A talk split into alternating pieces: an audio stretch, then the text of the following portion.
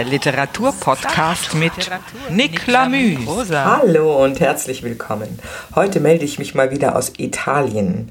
Ich sitze hier am Schreibtisch meines hübschen Häuschens in einem ebenso hübschen Bergdörfchen im Piemont an der Grenze zu Ligurien, gar nicht so weit vom Meer entfernt. In der letzten Woche habe ich hier einen Meisterkurs gegeben mit fünf Sänger und Sängerinnen aus Deutschland, die gestern wieder zurückgefahren sind nach Deutschland. Ja, wir hatten eine Woche voller Musik und viel Spaß, Fröhlichkeit. Auch das Wetter hat mitgespielt und heute gerade ist ein unglaublich schöner Tag, wenn ich zum Fenster rausgucke. Die Sonne scheint hier durch die Akazien und der Wald hat die herbstliche Färbung. Es ist eine ganz linde Luft und ein klarer blauer Himmel. Das ist natürlich mit ein Grund, wieso ich jede freie Minute ausnutze, um nach Italien zu fahren. Ein weiterer Grund ist, dass ich mich hier sehr gut aufgehoben fühle in dem Dörfchen. Wir sind mit unserer Musik hier sehr willkommen und genießen die Gemeinschaft der netten Menschen hier, das gute Essen und den Wein. Ja, heute möchte ich Ihnen nun das Projekt vorstellen, das mich und vielleicht auch uns gemeinsam in den nächsten Wochen beschäftigen wird. Ich habe mich entschlossen, für Sie einen Roman aus dem Bereich des Dadaismus zu lesen. Und zwar wollte ich da eigentlich einige Kapitel draus auswählen. Dieser kleine Roman ist von Hugo Ball und er heißt Flametti. Er hat ihn geschrieben im Jahre 1915-16. Also er bezeichnete es in einem Brief als eine Urlaub vor dem Tode Stimmung, die er in diesem Roman aufleben lassen wollte. Und, wie er auch schreibt, es ist kein Satz darin, der nicht höchst persönlich erlebt ist. Es handelt sich in diesem Roman um einen Künstlerroman, in dem ein Varieté beschrieben wird. Und nein, es ist noch nicht das Cabaret Voltaire, was er da beschreibt, sondern seine Erfahrungen, die er, Hugo Ball, als Klavierspieler und Texter des Flamingo-Ensembles, das ist eben ein Varieté, gesammelt hat. Das war im Jahre 1915, genau, wo er in die Welt der Seiltänzer und Gaukler eingetaucht ist, zusammen mit seiner Frau Emmy Hennings, seiner späteren Frau. In diesem Roman gibt es dann auch eine Soubrette Laura und der Pianist Maya und natürlich sind das alter Egos für Emmy Hennings und Hugo Ball.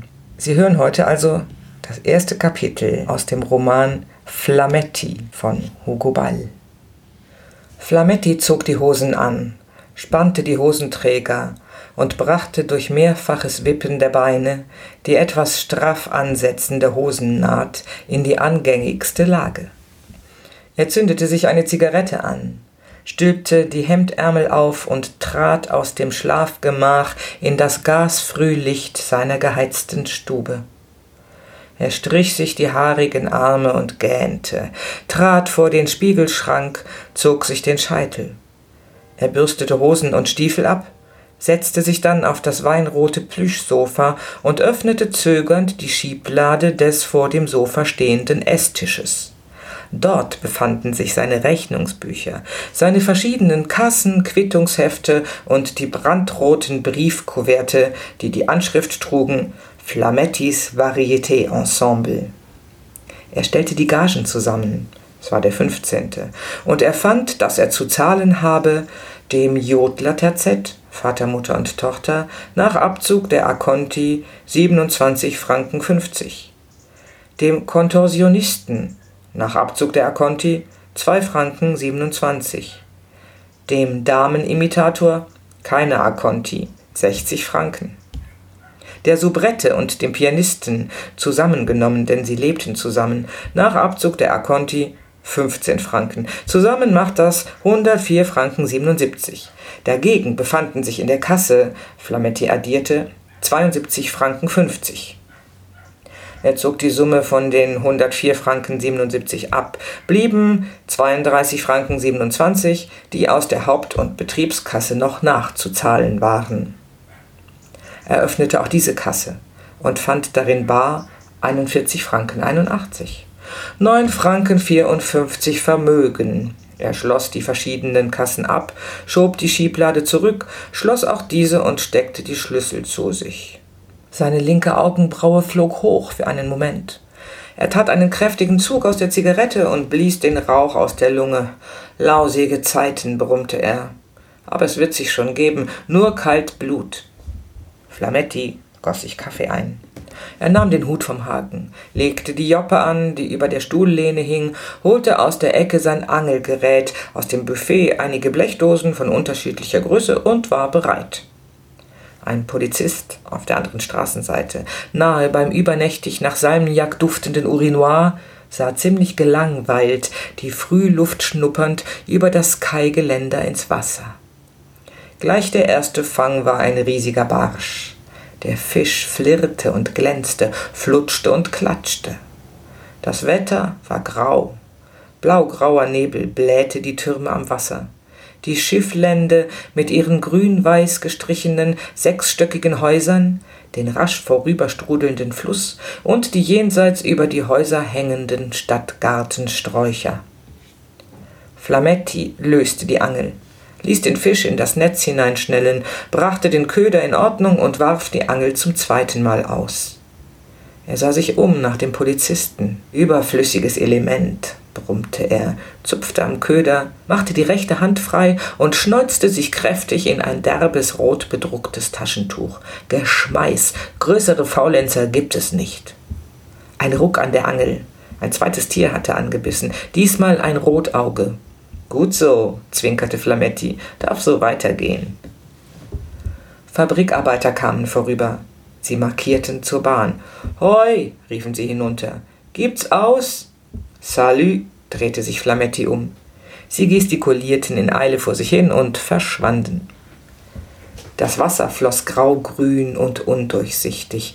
Die Möwen strichen sehr niedrig und zischten über die Brücken hinweg. An der Häuserfront der Schifflände öffnete sich ein Fenster, und eine junge Frau sah nach dem Wetter. Salü, rief Flametti hinüber. Sie lachte und schloss das Fenster.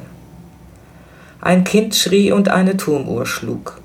Die Glocken einer katholischen Kirche läuteten. Auch in der Fleischerhalle regte es sich. Auf der Gemüsebrücke fuhren die Händler Obst und Kartoffeln an. Der dritte Fang war ein armslanger Aal. An der Grundangel kam er nach oben. Schwarz wie der Schlamm und die Planken, aus denen er kam, trug er deutliche Spuren von Rattenbiss. Auf den Kaikquadern schlug ihn Flametti zu Schanden. Auf zehn Kilo schätzte er, was er gefangen hatte. Damit ließ sich leben. Schnurstracks begab er sich ins Hotel Beau Rivage, wo er bekannt war, verlangte den Küchenmeister zu sprechen und bot ihm die Fische an. Schau her, sagte er, hast du so einen Aal gesehen? Er packte den schleimigen Aal, der sich zu unterst ins Netz verkrochen hatte, und ließ das Tier, das sich heftig sträubte und ringelte, durch die geschlossene Faust in das Netz zurückgleiten. Schau den Barsch, sagte er und jonglierte den fettesten Barsch auf der flachen Hand. Dann wischte er sich mit dem Taschentuch seine Finger ab. Man wurde handelseinig, der Küchenmeister stellte einen Schein aus und Flametti nahm bei der Buffetdame 30 Franken in Empfang. Er hatte das leere Netz zusammengerollt, dankte verbindlichst und machte sich auf den Heimweg. Er war sehr zufrieden, stapfte den Kai entlang und begegnete Engel, dem Ausbrecherkönig, Engel seiner Kreatur, die vor kurzem noch Monteur gewesen, dann zum Varieté übergegangen war. Salü, Max, grüßte Engel familiär, doch in respektvoller Distanz. Auch schon munter? Max machte Halt, ein wenig degoutiert, seinen Lieblingsgruß aus fremdem Mund zu vernehmen, ziemlich nachlässig, und nebenhin sagte er Salü, nahm die Zigarette aus dem Mund und kniff das rechte Auge zu. Das war ein Gaudi heut Nacht, legte Engel los. Hätt's dabei sein müssen. Der Pieps war mit und die Margot und die lange Mary und eine ganze Gesellschaft aus Chaux de Fonds. Unten bei Mutter Dudlinger. Fünf Shampoosflaschen haben wir die Hälse gebrochen und ein Lärm, da war Pinke, Pinke. Mit sportsmännischer Nachlässigkeit hielt er den Arm lang ausgestreckt und tippte die Zigarettenasche gegen die Gosse. Max, war sehr uninteressiert. Die Abenteuer seines schmächtigen, für Zusteckereien allzu empfänglichen Ausbrecherkönigs imponierten ihm nicht. Komm mit, sagte er unvermittelt und packte den Ausbrecherkönig beim Arm. Trinken wir im Ochsen eine halbe. Der Ochsenwirt war nicht zu Hause. Eigentlich war man hingegangen, um ein Geschäft auszumachen. Man nahm einige Glas Münchner standesgemäß. Flametti zahlte, Engel nahm die Hüte vom Haken. Dann ging man zum Essen. Als Flametti und Engel oben in die Stube traten, stand die Suppe bereits auf dem Tisch. Um den Tisch saßen Herr und Frau Häsli nebst Tochter das Jodler-Terzett. Herr Arista, der Damenimitator, Fräulein Laura, die Soubrette und Herr Meier, der Pianist, Bobby, der Schlangenmensch und das Lehrmädchen, Rosa, sämtlich mit Löffeln und Schlucken beschäftigt. Herr Häsli hatte die Serviette vorgebunden, damit er sein gutes Hemd nicht beflecke. Bobby schlapste. Jenny Mama, Flamettis Frau, saß malerisch auf der Sofakante bei der Schlafzimmertür, rosig wie eine Venus, im lachsfarbenen Schlafrock, den sie mit der rechten Hand sorgsam über die Hüften geschlossen hielt. Das offene Haar, mit Wasserstoffsuperoxid gebeizt, war flüchtig zurückgestrichen. Die Suppenschüssel dampfte und der Pianist benutzte den günstigsten Augenblick, um sich zum dritten Mal Suppe zu schöpfen. Mahlzeit, sagte Flametti breit. Mahlzeit, erwiderten sämtliche Mitglieder des Ensembles. Flametti hängte seinen Hut an die Tür und begab sich um den Tisch herum an seinen freigebliebenen Platz auf dem Sofa. Fräulein Rosa stand sogleich auf und griff nach der Terrine, um Suppe nachzufüllen. Fräulein Therese, die Wirtschafterin, kam herein, um nach den Bedürfnissen zu sehen. Durch den offenstehenden Bretterverschlag aus dem Nebenzimmer grüßte das Kruku der kichernden Turteltauben, die Flametti für seine Zauberkunststücke pflegte. Setz dich, Engel, rief Flametti gütig dem zögernden Ausbrecherkönig zu, der nicht zum Ensemble gehörte, aber darin nach Bedarf gastierte und für tausend wichtige Bühnenzwecke bestens verwendbar war. Merci, Max, lass nur, ich finde schon Platz. Er nahm den Stuhl, den Rosa ihm aus dem Verschlag herbeiholte, und setzte sich zu dem Schlangenmenschen. Die beiden mussten sich so in das obere Tischende einteilen, aber sie kamen zurecht, sie waren ja Freunde. Schwieriger gestaltete sich die Platzfrage an der Längsseite des Tisches, wo der Damenimitator, das Jodler-Terzett und die Soubrette saßen. Fräulein Laura und Herr Arista waren verträglich, sie fanden sich ab, ganz unverträglich aber und bissig, sowohl untereinander wie den anderen gegenüber waren die Jodler, die Mutter insonders. Frau Lotte Häsli spie Gift und Galle, wenn man nur an sie tippte.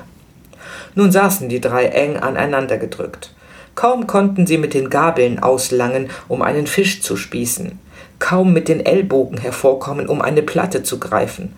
Frau Häsli auf dem Mittelplatz, zwischen Herrn Häsli und seiner Tochter, warf wütende Blicke voller Verachtung und Hohn auf den Gatten, der lammfromm dasaß und mit hochgezogenen Augenbrauen den Mund vollstopfte, statt sich zu beschweren. Sie fletschte die Zähne und trat ihm wohl fünfmal hintereinander in einem bestimmten bösartigen Rhythmus auf den Fuß. Die Tochter, herausgefordert durch solche forcierte Unverträglichkeit der Mutter, puffte ihr mit dem linken Arm in die rechte Seite, anscheinlich um sie auf die Blamage aufmerksam zu machen.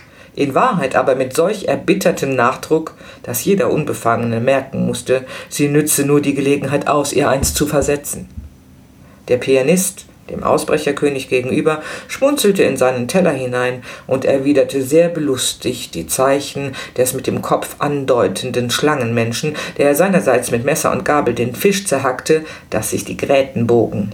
Frau Häsli wurde aufmerksam und war rot vor Wut, doch beherrschte sie sich, drängte den Ärger zurück und rief mit unglaublich süßer, doch etwas gewaltsam flott gemachter Zutraulichkeit na, Herr Direktor, wie geht's, wie steht's? Geld brauchen wir. Können wir dann auch die Gage kriegen?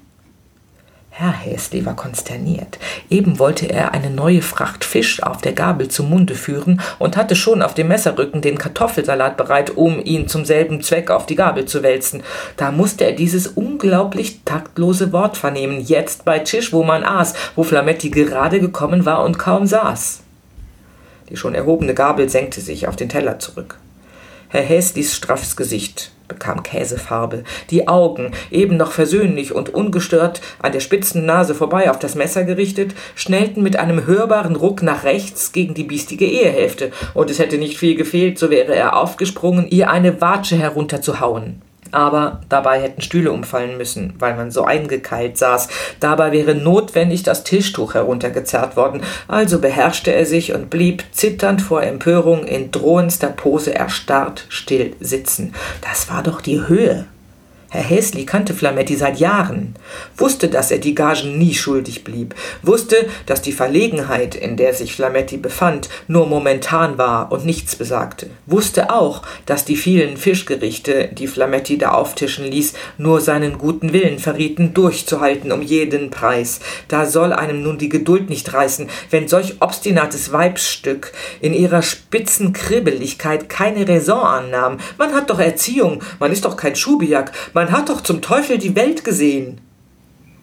Herr Häsli hatte indessen gut Denken. Er war ein Faulenzer, ein Nichtstuer. Er hatte sich immer nur den Magen gestopft und die Frau schuften lassen. Beim norddeutschen Lloyd war er Steward gewesen. In unterschiedliche Phonographen hatte er gejodelt, zu Berlin und Paris, war auch mal zweiter Klasse gefahren, von Potsdam nach Wien, eines Phonogramms wegen. Aber was schon, das war vor Jahren, als er die Stimme noch hatte. Das war vorbei. Jetzt hatte sie, Lotte Häsli, ihn durchzuschleppen. Wie ein Lastvieh kuranzte er sie. Immer singen und singen bei 20 Grad Kälte in den eiskalten, verschmierten kleinen Hotels, Tag aus, Tag ein, in Bern, 30 Nummern an einem Sonntag, von nachmittags drei bis nachts elf. Sie hatte es durchgemacht. Sie hatte genug. Sie kannte die Herren Direktoren aus war's. Sie wollte nichts mehr davon wissen. Wenn einer ihr nur in die Nähe kam, genügte schon, dass er ein Mannskerl war, fuchtig wurde sie, die Hand weg. Wenn man nicht einmal ordentlich zu essen kriegen sollte bei solchem Betrieb, ja geschuriegelt wurde, immer nur singen und singen und etwa noch Schläge, lieber den Strick um den Hals. Frau Häsli hatte zu essen nicht nachgelassen. Mit Messer und Gabel hantierte sie eifrig. Zwei schwarze Löckchen fielen ihr zier und adrett, schwarze Boxhörner, leicht in die Stirn. Diese Stirn, eigensinnig, gedrungen, von einer kurzen, nur schlecht verheilten Narbe gezeichnet, war nicht eben hässlich. Mach mal ein bisschen Platz, rief sie der Tochter zu, um deren Fuß sich unter dem Tisch der Damenimitator lebhaft und dringend bewarb. Frau Häsli gelang es, durch Aufwärtsschieben der Ellenbogen ihrem Brustkorb etwas mehr Luft zu verschaffen. Toni, die Tochter aber, kam sich ganz persönlich verletzt und gepiesackt vor. Was konnte sie dafür, dass dieser verfettete Damenimitator so aufdringlich war? Sie hatte ihm ihren Fuß überlassen, weil sie sich doch vergewissern musste, ob er auch wirklich angelte. In diesem Moment war ihr das hässliche Mach mal ein bisschen Platz ans Ohr gedrungen. Überhaupt, mit dem Damenimitator hatte sie nichts. Wenn er auch Lackschuhe trug und einen gebügelten, kaffeebraunen Anzug, wer weiß, ob er überhaupt bei einer Jungfrau schlafen konnte. Es war eine bekannte Sache, dass es Damenimitatoren an so manchem fehlte, was eine Toni Häsli reizen konnte. Sie schob ihren Stuhl zurück, stand auf und sagte ziemlich schnippisch Ich kann ja auch in der Küche essen, wenn hier zu wenig Platz ist. Die Mutter hatte sich aber bereits zurechtgefunden, das Rotauge, auf das sie es abgesehen hatte, aufgespießt und auf den Teller herüber befördert. Mit einem hörbaren Plumps ließ sie sich auf den Stuhl zurückfallen und sagte verwundert Was willst du denn? Was passt dir denn nicht? Kannst dich nicht ein bisschen schicken, wenn der Platz knapp ist? Sei froh, dass du so gutes Essen bekommst. Schau mal diese Forelle an. Dabei zerrte sie den Fisch mit der Gabel auf ihrem Teller hin und her. So was Feines verdienst du gar nicht. Dankbar solltest du sein, dass man dich durchschleppt. Herr Häsli saß noch immer erstarrt, in furchtbarer Pose, eine knödelessende Schießbudenfigur. Von der Mutter weg wandte er seine Augen zur Tochter, ohne viel Erfolg. Toni setzte sich zwar wieder hin, konnte sich aber nicht verkneifen, die Mutter darauf aufmerksam zu machen. Es sind ja gar keine Forellen, es sind ja Rotaugen.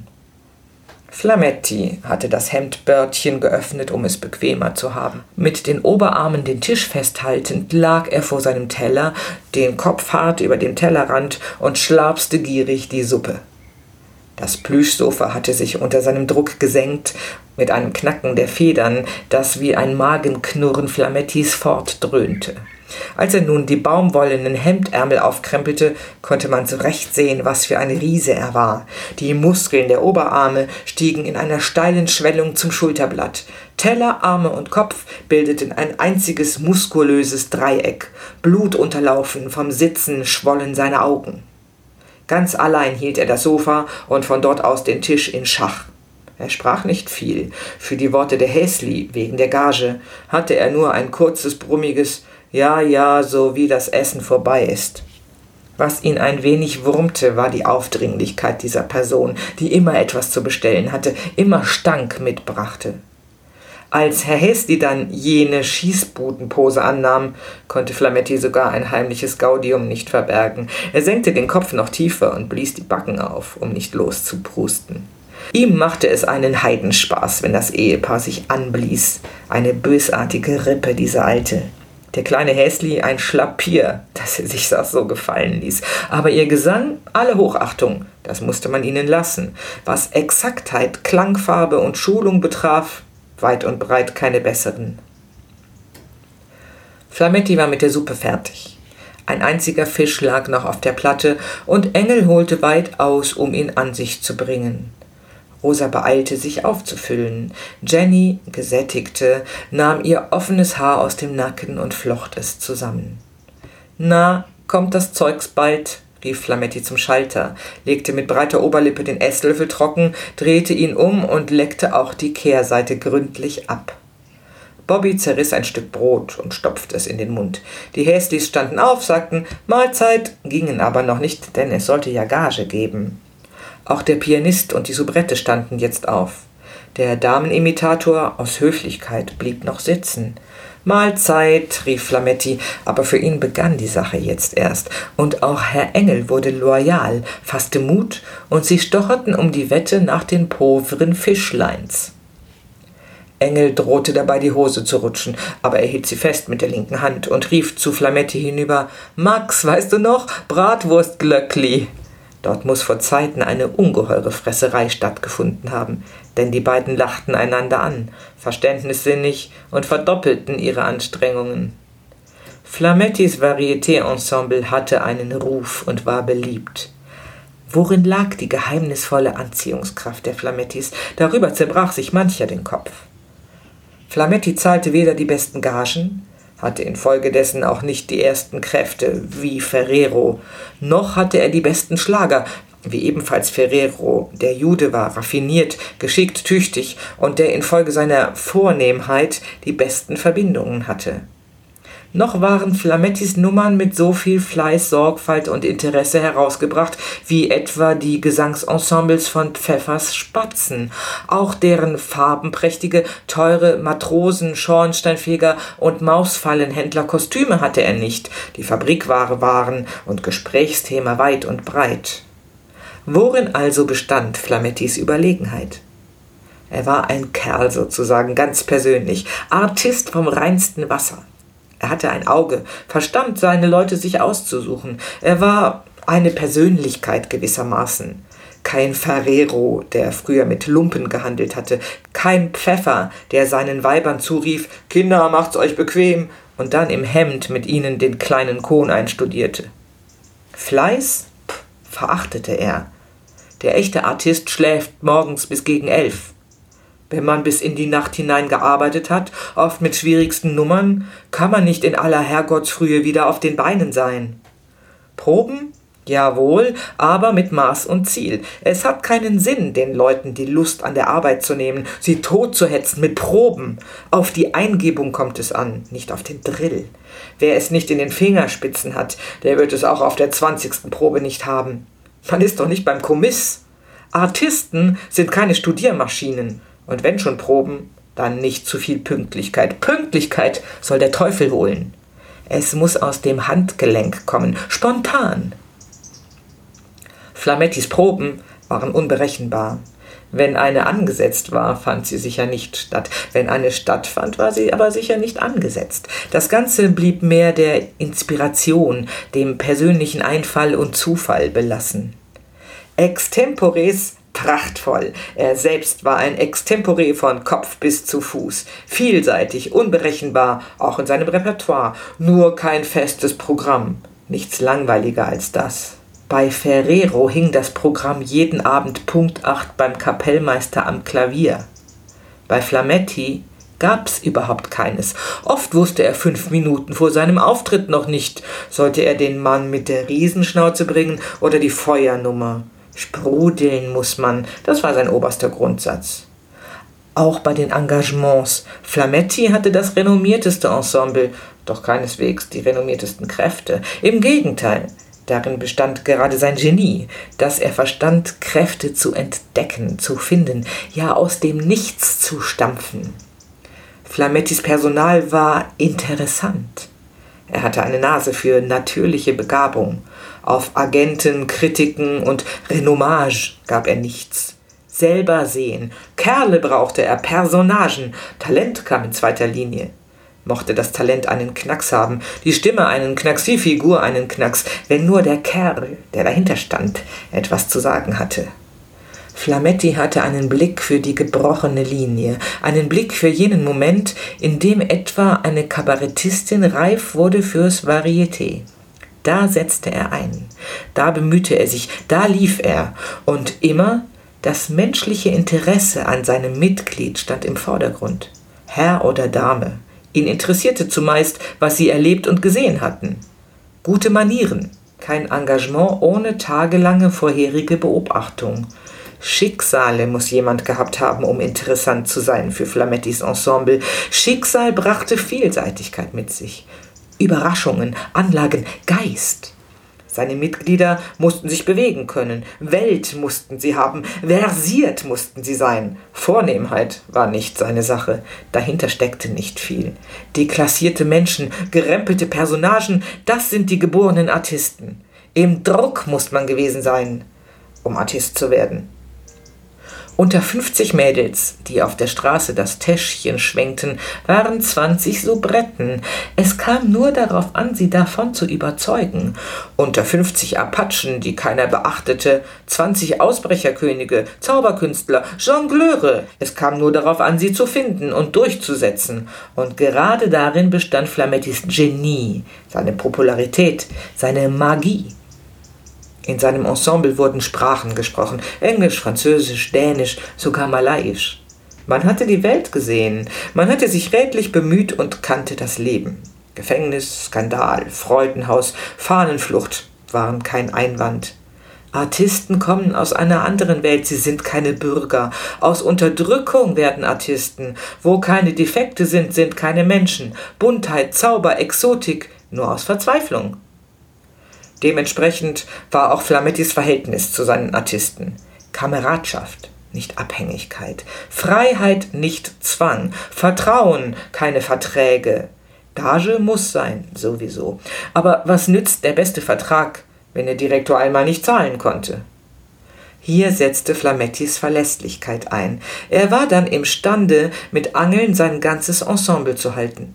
Ein anderer Direktor stellte die Zahlungen ein.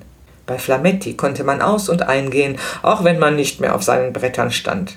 Bei welch anderem Direktor noch? Was Flametti besaß, gehörte auch seinem Ensemble.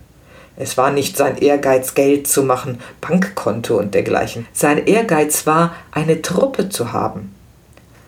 Flametti legte auch keineswegs Wert darauf, jeden Abend zu spielen.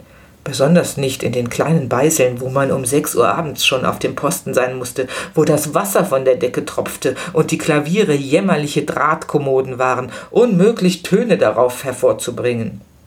Mochte Jenny recht haben, man solle auch die kleinen Geschäfte annehmen, man müsse ja auch die Gagen zahlen. Aber man war doch nicht in der Tretmühle, man war doch nicht auf der Welt, um sich abzustrapazieren. Keine Überarbeitung, das war man seinem Ensemble schuldig. Flametti verlangte dafür nur seinerseits etwas Entgegenkommen, Anstand und guten Willen, Benehmen. Oder er wurde verrückt, was besagte, schlug alles kurz und klein, rannte Köpfe an die Wand, ging mit dem Messer los auf die Bande. So, Kinder, rief Flametti, wischte sich den Mund ab und legte die Serviette hin. Jetzt kommt die Gage. Er nahm den Schlüssel aus der Hosentasche, schloss die Schieblade auf und rief, auf das Essgeschirr zeigend, weg mit dem Zeugs, Rosa beeilte sich, das Geschirr wegzutragen. Das Ensemble spitzte die Ohren. Auch Engel hörte nun auf zu essen und alle kamen näher. Monsieur Arista, begann Flametti, 60 Franken. Stimmt's? Quittieren Sie. Stimmt, sagte Arista, Dankeschön, quittierte mit dem Tintenstift, den Flametti ihm hinschob, und strich das Geld ein. Bobby, 2 Franken 27. Hier, stimmt's?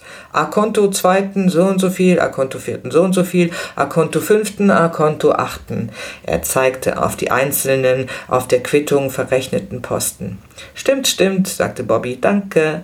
Hier, quittieren. Bobby quittierte. Herr Meier, 10 Franken.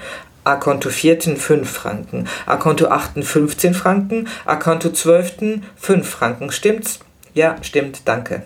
Laura 5 Franken. A Konto, A Konto, A Konto, A Konto. Flametti zeigte wieder die einzelnen Posten auf der Quittung. Ja, stimmt schon, zögerte die Soubrette, ein wenig verwirrt und enttäuscht. Eigentlich hatte sie zehn Franken erwartet. Sie konnte sich aber auch irren. Immer dieselbe Sache, maßregelte Flametti. Nie wusste sie, wie viel sie zu bekommen habe, und immer handelte es sich um etliche fünf Franken, die sie vergaß. Aber die Sache klärte sich auf, und auch diese Auszahlung ging glatt vonstatten.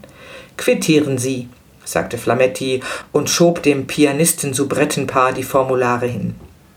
Herr Meier wollte die 15 Franken einstweilen zusammen an sich nehmen, aber Laura war keineswegs einverstanden. Nein, das gibt es nicht, erklärte sie ziemlich verliebt. Das ist mein Geld, das habe ich verdient. Und suchte ihrem Freunde Meier den Fünfliver zu entreißen. Und als ihr das nicht sofort glückte, ein wenig ärgerlich: Was fällt dir denn ein? Wir haben doch keine Gütergemeinschaft. Was Herr Meier spöttisch zugab. Wie sie sich haben, flötete süß Frau Häsli, wie sie sich necken, seht nur. Wo ein Krakeel in Aussicht stand, war sie stets voller Freundschaft und Sympathie. Na, so nimm schon deinen Fünfliver, murrte der Pianist und schob sehr unwirsch der Soubrette das Geldstück hin. Grüezi, sagte der Schlangenmensch, steckte sich eine Zigarette an und verschwand. Addio, sagte Herr Arista, machte der Jodeltochter insgeheim ein feuriges Zeichen und verschwand. Netter Mensch, bemerkte Frau Häsli zu seinem Abgang, so bescheiden und lieb.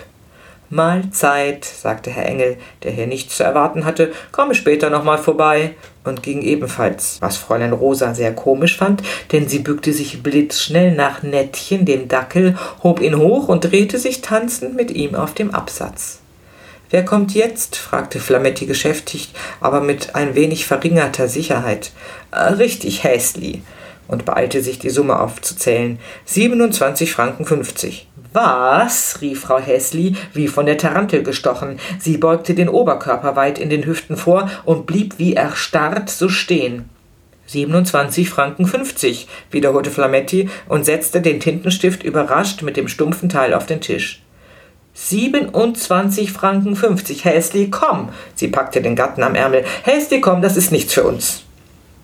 Häsli drehte sich auf dem Absatz und machte sich los. Er war unangenehm berührt. Marsch, marsch, fort, komm, drängte die Jodlerin und packte ihn von neuem heftig am Ärmel. Sie gab kein Pardon. Na mal langsam, brummte Flametti. Und ihre Tochter zog eine missmutige Schnute und stapfte hörbar ungehalten Mutter. Aber Frau Häsli ließ sich nicht beirren. Nein, das ist nichts für uns, tobte sie und schüttelte abweisend die erhobene Hand. Die Häslis sind nicht diejenigen, die sich drücken lassen. Ich kenne das schon. Ich weiß schon, worauf das hinausläuft. Häsli, komm. Na, was ist denn? interessierte sich Jenny begütigend und phlegmatisch. Sie kam aus dem Schlafzimmer und steckte sich friedlich das Haar auf. Himmel, Herrgott Sakrament! Fluchte jetzt Flametti und schnellte vom Sofa aus. Was gibt's denn? Was passt euch denn nicht? Was wollt ihr denn? Macht doch den Schnabel auf, wenn euch etwas nicht passt. Die Zornadern waren ihm angeschwollen. Er sah aus wie ein tanzender Fakir. Häsli bekam's mit der Angst, schüttelte die Frau ab und meinte kleinlaut: Max, rechen's mal vor. Da ist gar nichts vorzurechnen, schnitt ihm die Alte das Wort ab. Gar nicht nötig. Wenn ich höre 27 Franken 50, dann habe ich schon genug. Dann braucht man mir gar nichts mehr vorzurechnen und nestelte zitternd an ihrer Bluse. Was wollt ihr denn? schrie Flametti noch lauter und tippte sich mit dem Zeigefinger an die Stirn. 50 Franken Vorschuss bei Engagementsantritt. Beide nickten, Frau Häsli so hastig, als ob sie nicht abwarten könnte, weiterzuhören. 30 Akonto an Häsli nach Bern. So, so, unterbrach Frau Häsli. 30 Akonto nach Bern für die Lumpenmenscher, für die Reitschuldamen, für die Fetzen. Ihre Stimme schnappte über. 30 a Konto nach Bern, bestätigte Herr Häsli in aller Ruhe. Toni, komm, rief Frau Häsli und packte die Tochter am Arm. Toni, komm, spuck deinem Vater ins Gesicht, sieh ihn an, wie er dasteht, als wenn er nicht auf drei zählen könnte. 30 a Konto nach Bern und wir hungern zu Haus. Jetzt wurde aber auch Herr Häsli fuchtig. Soll ich vielleicht von der Luft leben? Habe ich dir nicht zehn Franken davon geschickt und den Koffer ausgelöst? Was für einen Koffer ausgelöst. Die alte Schartecke, den Koffer hat er ausgelöst. 30 Franken braucht er dazu. Wasserrutschbahn fahren mit den Menschern, mit den Kellnerinnen scharwenzeln. Herr Häsli hinten, Herr Häsli vorne. Schau mich nicht so an, Mensch. Mit ausgebreiteten Händen und vorgereckter Stirn stand sie da, im Begriff, ihm an die Gurgel zu fahren. Mutter, suchte die Tochter zu beschwichtigen. Dummes Weib, brachte Herr Häsli mit aller Ruhe und Verachtung auf, sah die Alte an, als zweifle er an ihrem Verstand, und sah wieder von ihr weg. Na, was wollt ihr also? schrie Flametti und wühlte krampfhaft und hitzig in seinen Papieren, um die Belege zu finden. Weiter, drängte die Alte, nur weiter. Zwanzig Akonto Antoni am siebten. Stimmt, stimmt, drängte die Alte, nur weiter. Die zwanzig Franken waren für eine Seidenbluse der Mutter. Jetzt war aber Herr Häsli einerseits erstaunt. Zwanzig Franken für was? fragte er sprachlos. Kümmer dich nicht, rief Frau Häsli. Lass dir lieber vorrechnen, was noch weiterkommt, damit du siehst, was du für ein Peter bist. Ja, dann freilich, verzichtete Herr Häsli. Das hat ja alles keinen Zweck. Da kann man schuften, wie man will. Wenn es hier nur so zwanzig Frankenweise weggeht, fünf Tage ist man fort und zu Haus verbrauchen sie zwanzig Franken für Kino, Schokolade, für Putz und Schnecken. Kümmer dich um dich, schrie Frau Häsli. Der Geifer stand ihr in den Mundwinkeln. Auf den Hund möchte er einen bringen und einem nicht einmal die paar Fetzen gönnen, die man auf dem Leibe hat. Dich kenne ich, mein Lieber. Ich weiß ganz genau, was du vorhast mit uns. Nun muss man wissen, dass mit Frau Häsli nicht zu spaßen war. In Antwerpen und St. Pauli hatte sie Matrosen bedient. Ein Gummiknüttel gehörte zu ihrer Ausrüstung und die Kassiertasche war mit Eisenketten am Lederriemen befestigt. Kerle hatte sie niedergeschlagen, baumslang, wenn es drauf ankam. Der Varietéberuf war ihr zu still. Mit der ließ sich nicht spaßen. Also gab auch Herr Häsli klein bei und weiter ging's mit der Abrechnung. Dann am 12. 22 Franken 50 vorgestreckt für Zimmer und Konsumation. Die Häslis bewohnten zusammen ein Zimmer in einem Gasthof, das sich die Damen selbst ausgesucht hatten, das aber Flametti bezahlte, weil er Verbindungen hatte mit dem Wirt. Schon gut, schon gut, winkte Frau Häsli ab, ich weiß schon genug. Bleiben 27 Franken 50. Stimmt schon, ja, stimmt schon. Häsli, quittier, wir gehen. Dabei schob sie die Tochter mit beiden Händen wie aus einer Verbrecherkneipe vor sich zur Tür. Wir verzichten, kannst alles selber nehmen. Ich für meinen Teil will nichts davon haben. Wir verdienen uns schon unser Brot. Und Frau Häsli nebst Tochter waren verschwunden. Nettchen bellte. Jenny färbte sich rosenrot im Gesicht vor verhaltenem Ärger. Herr Häsli quittierte und Flametti schob ihm das Geld hin. Mahlzeit, Max, sagte Herr Häsli geknickt und bedauernd, nichts für ungut, und reichte Flametti die Hand. Salü, sagte Flametti offiziös und packte seine Sachen ein. Auch Herr Meier und Fräulein Laura gingen. Eigentlich hatten sie um Zulage bitten wollen. Die Gelegenheit schien ihnen aber nicht günstig.